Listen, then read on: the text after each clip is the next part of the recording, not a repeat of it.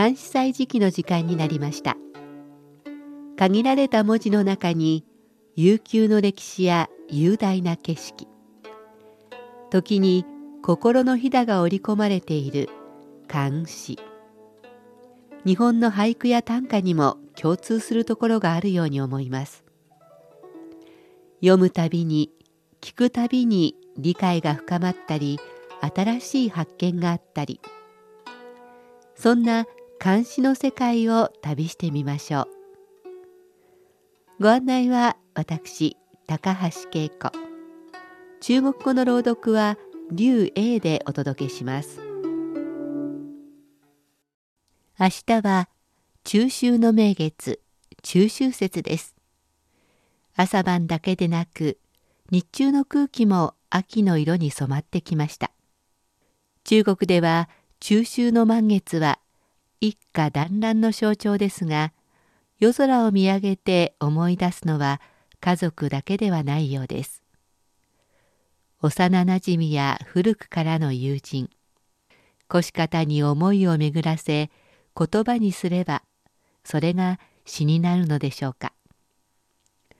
十五夜を歌った詩はたくさんあります。今日は八虚医の8月15日夜。近中に読直し月に対して言及を思うを紹介します。8月15日夜近中に読直し月に対して言及を思う。八虚意。银台惊觉西沉沉，独宿相思在翰林。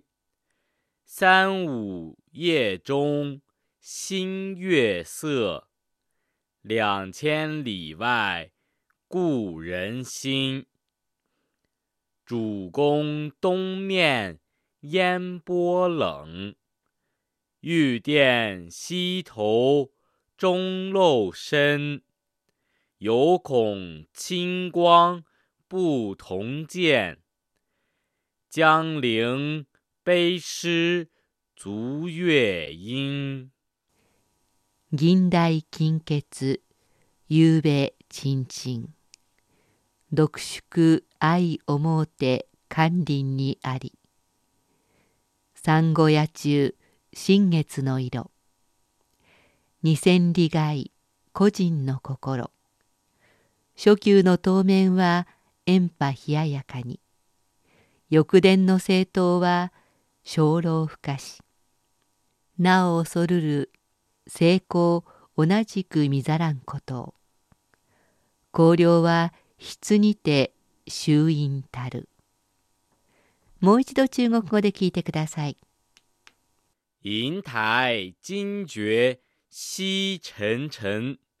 独宿相思在翰林，三五夜中新月色，两千里外故人心。主公东面烟波冷，玉殿西头钟漏深，犹恐清光。不同见，江陵悲诗足月陰。白金の宮廷の門。黄金の宮殿も日が沈み静まり返っている。私は管理員で一人で宿直をしながら君のことを思っている。さっき登ったばかりの十五夜の月の光の色。二千里離れた友人である君の心を思う。君がいる高陵にある小宮の東側は川にもやがかかり冷ややかだろう。私のいる翼道殿の西側は時を告げる鐘や水時計の音が深く響いている。気がかりなのは君が私と同じような月を見られないのではないかということ君のいる荒涼は土地が低く湿気が多く秋は曇り空が多いというから。作者八居は中東の詩人。あざなでの伯楽天もよく知られています。何度も紹介してきました。タイトルの「金中」は宮廷のこと。直は宿直のことです。元久は八教医の友人で同じく詩人の元神のことです。光陵に左遷されていました。このタイトルから十五夜の夜に遠く離れた旧友を持って作った詩だということがわかります。管林は管理員のことで皇帝の発する文書などを司る役所です。八居医はここで働いていました。産後野中産後十五で十五夜です。個人は今の日本語と違って友人のこと。小宮は高陵にある宮殿。翼殿は八居医のいる長安管理院近くの翼道殿です。筆質は土地が低くジメジメした様子。衆院は秋の曇り空です。十五夜の夜に遠く離れた友人を思う。秋の月はなんだか物寂しげです。ではおしまいにもう一度聞いてください。8月15日夜近中に読直し月に対して言及を思う。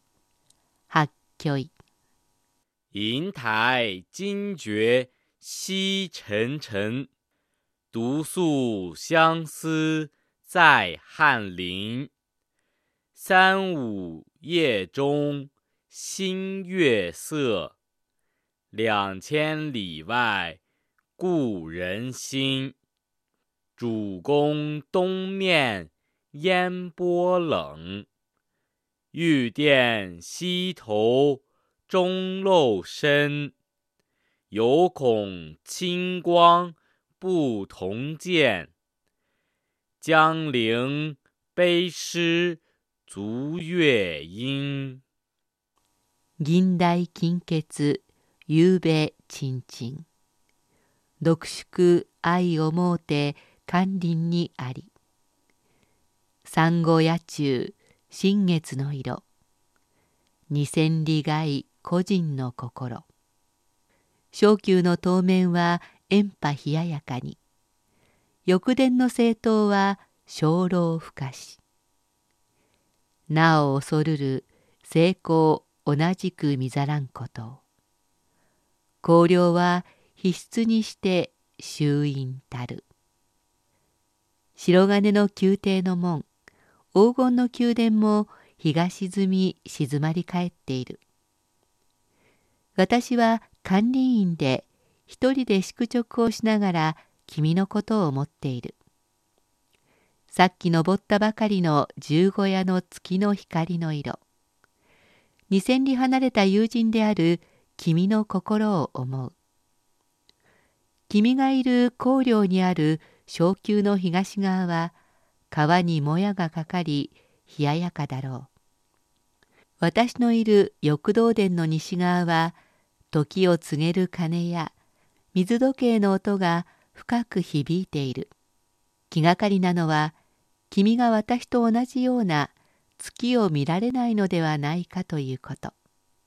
君のいる光陵は土地が低く湿気が多く秋は曇り空が多いというから。監視祭時期今日は八居医の8月15日夜近中に読直し月に対して言及を思うを紹介しました。